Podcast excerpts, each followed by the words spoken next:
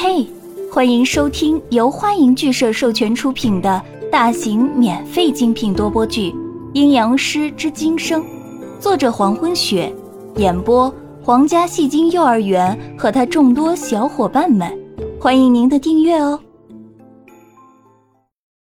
第一百零二章，这摆明了是故意要玉儿的命啊！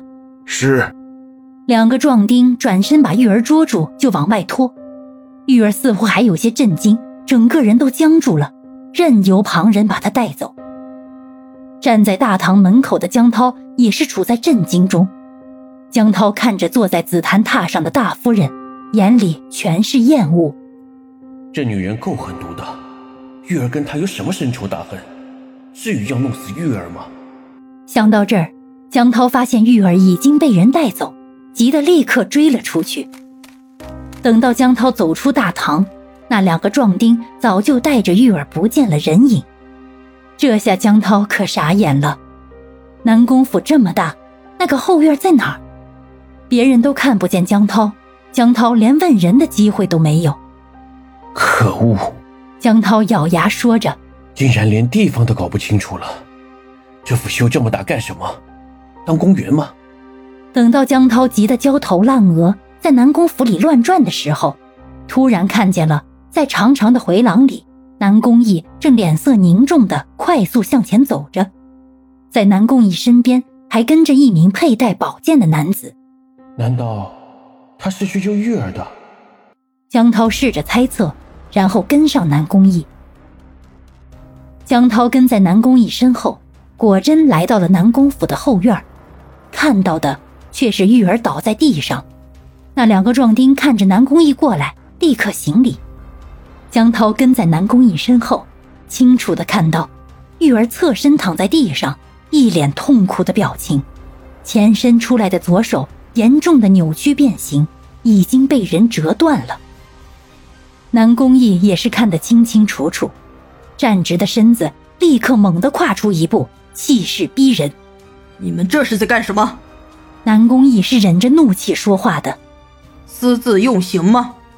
为首的壮丁再次行礼，回禀三公子，是大夫人让我们这么做的。她说，如果这个丫头半个时辰内学不会府里的规矩，超出一炷香的功夫，就折断一条手臂。以此类推，要是手脚全部被折断了，就扔到大街上。其中一个壮丁赶忙解释着：“我们也是奉命行事，还望三公子体谅。”体谅。南宫毅把怒气转化为邪笑。好，本公子体谅你们。这丫头我要了，你们现在就回去告诉我娘，就说人已经废了，让你们扔出去了。这两个壮丁一时间不敢回答。放心，本公子会让这丫头消失在南宫府，你们只管禀报就是。南宫义停顿了一下，脸上全是邪笑。要是把这丫头放了，自然也不会少了你们的好处；要是不放，你们就跟着这丫头一块陪葬。两个壮丁看了看南宫义身后那名佩戴宝剑的男子，思虑了一下，只得点头答应。江涛正蹲在玉儿身边查看伤势，这手真的被折断了，下手。可算是真够狠的。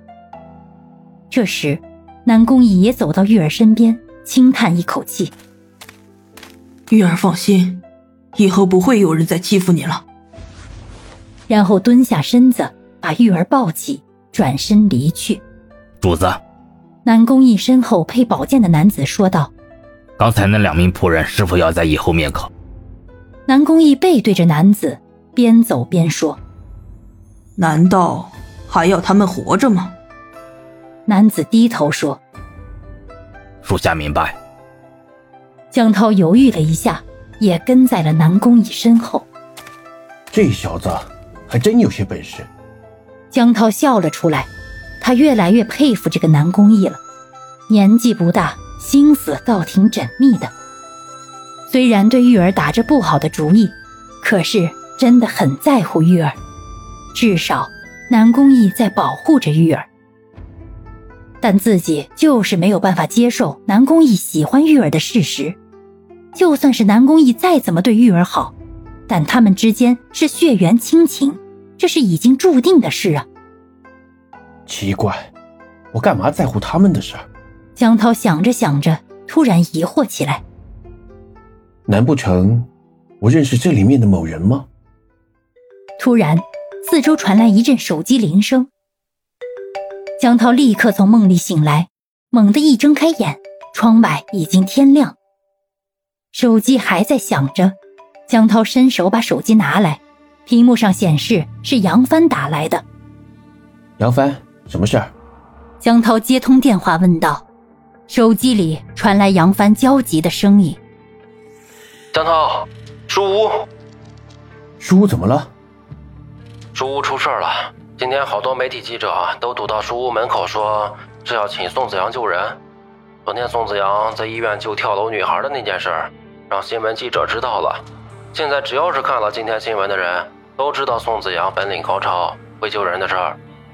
所以好多的市民和记者都去书屋了。刚才阿暖打给我，让我过去帮忙。杨帆在那边手舞足蹈地比划着情况。好。我马上过去。江涛知道情况以后，挂掉电话，立刻起床洗漱。感谢您的收听，如果喜欢，请点击订阅、转发、评论哟，爱你们，比心。